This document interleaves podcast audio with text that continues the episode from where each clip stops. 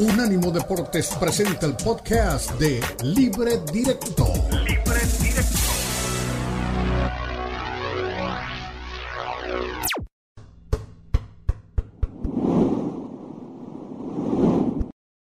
Día 24, Campeonato Mundial de Fútbol Qatar 2022 eh, a través de Unánimo Deportes, Unánimo Deportes Radio, las plataformas digitales, nuestra aplicación de Unánimo Deportes y nuestra página superinformada de unánimodeportes.com.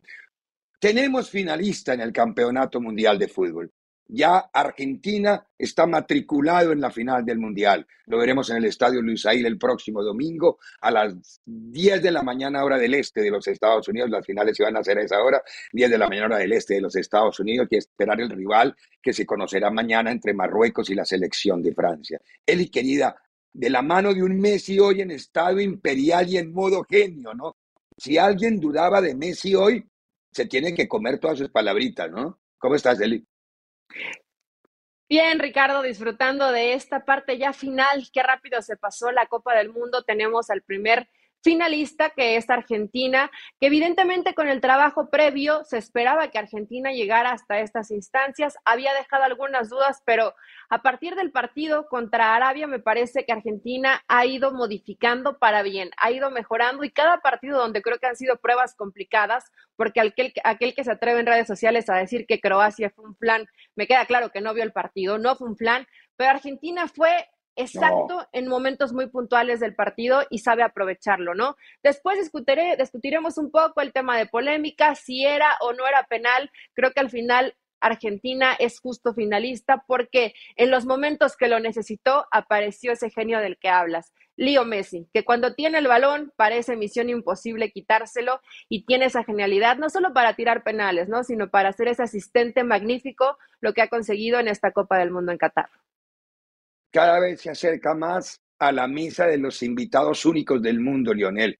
Quizá esta vez, no lo sé, hay que esperar que se juegue la final, ¿no? Es decir, no podemos coronar antes de, que se conozca el resultado.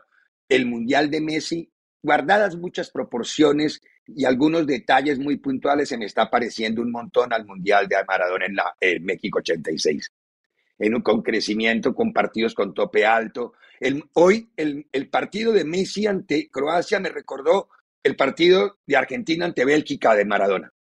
La jugada que le hace a Guardiol para eh, asistir a, a Julián en el tercero es de genio, es de genio. Además, es el mejor zaguero del mundo en este momento, Guardiol.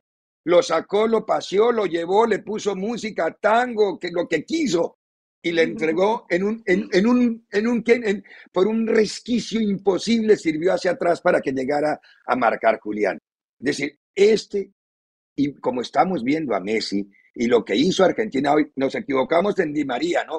Fue en el único que nos equivocamos en la forma de poder ver lo que podría pasar, ¿no? En, en el tema Di María, porque el resto de la formación sí la teníamos tal como la habíamos diseñado, Eli. Sí, cambia ahí de último momento, se decide por Paredes, que estuvieran, estábamos dudosos, ¿no? En ese McAllister Paredes, pero no, era Paredes y María y termina quedándose Di María con ese eh, en la banca. Y bueno, en el tema de Paredes, que creo que hace un partido correcto. En fin, Ricardo, creo que honor a quien honor merece. Y Messi eh, puede recordarles mucho a esta versión tan cerca de Maradona, versión eh, maradoniana. ¿En qué sentido? En que es el líder del equipo y en que necesitas que él te rompa el esquema de lo que tienes para encontrar esa puerta de salida, para encontrar ese gol. Y esa magia la tiene Messi, por supuesto, muy bien acompañado. Lo de Álvarez igual es genial en esa eh, segunda anotación donde espera, espera y se desmarca hasta el momento en que sabe que Messi le va a meter ese paso. O sea, no es desmarcarte cuando ya no tienes marca, es desmarcarte en el momento exacto cuando va el balón. Lo hizo maravilloso Álvarez y este Argentina hizo el partido a mi gusto, Ricardo, el mejor partido que ha hecho de la Copa del Mundo. Lo hizo sí, muy sin bien. duda, sin duda.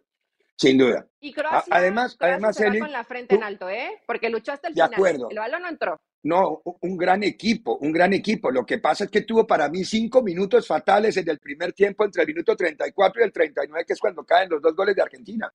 Ahí, porque ahí venía muy ordenadito y era complicado. Tenía inclusive más gobierno de la pelota Croacia.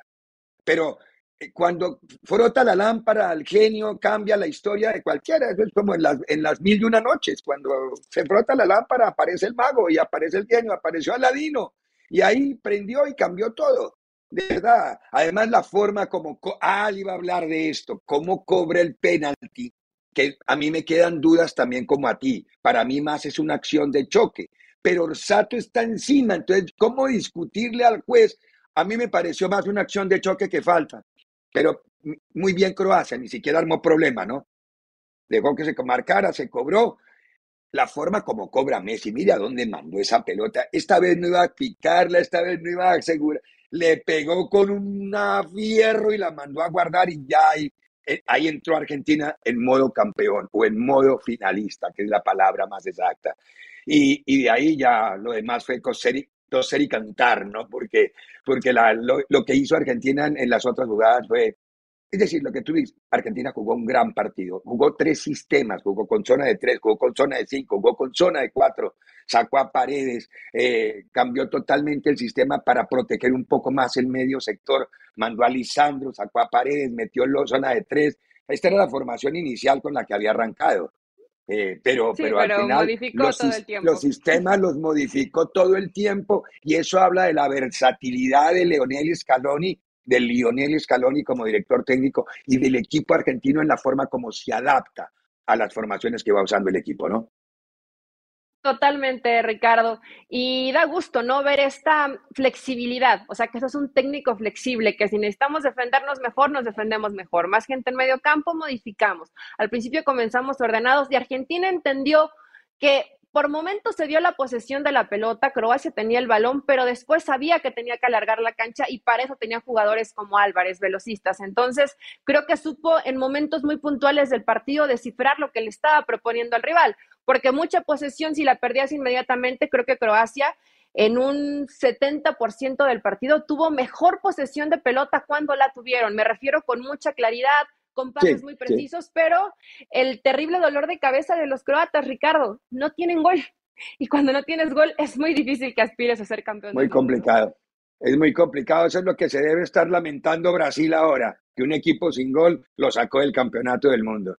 Porque hoy hizo los mismos dos cambios Dalis, ¿no? Metió a Blasic y a Petkovic pero hoy había un equipo al frente que estaba perfectamente coordinado y concentrado en que no podía cometer los mismos errores que le, pasó a, a, Brasil. Mañana, jueguesela. ¿Marruecos o Francia? Francia, Ricardo. Francia, pero eh, creo que las palpitaciones de los franceses deben estar a mil por hora porque enfrente tienen a un rival muy peligroso como lo es Marruecos. Muy bien.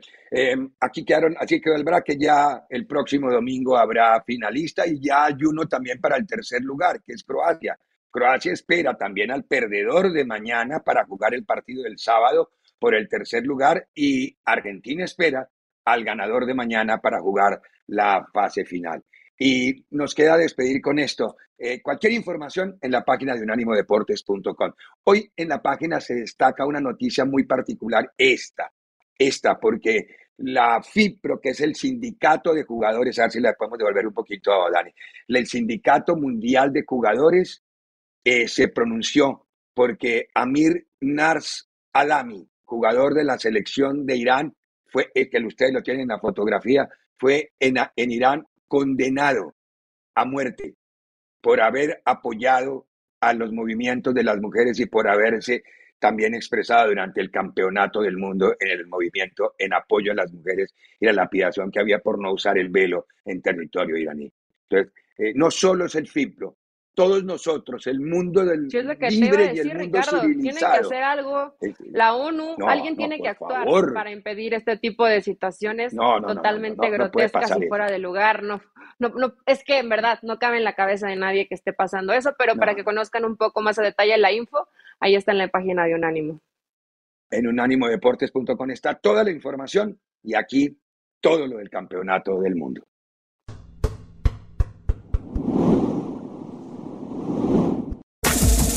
Este fue el podcast de Libre Directo, una producción de Unánimo Deportes.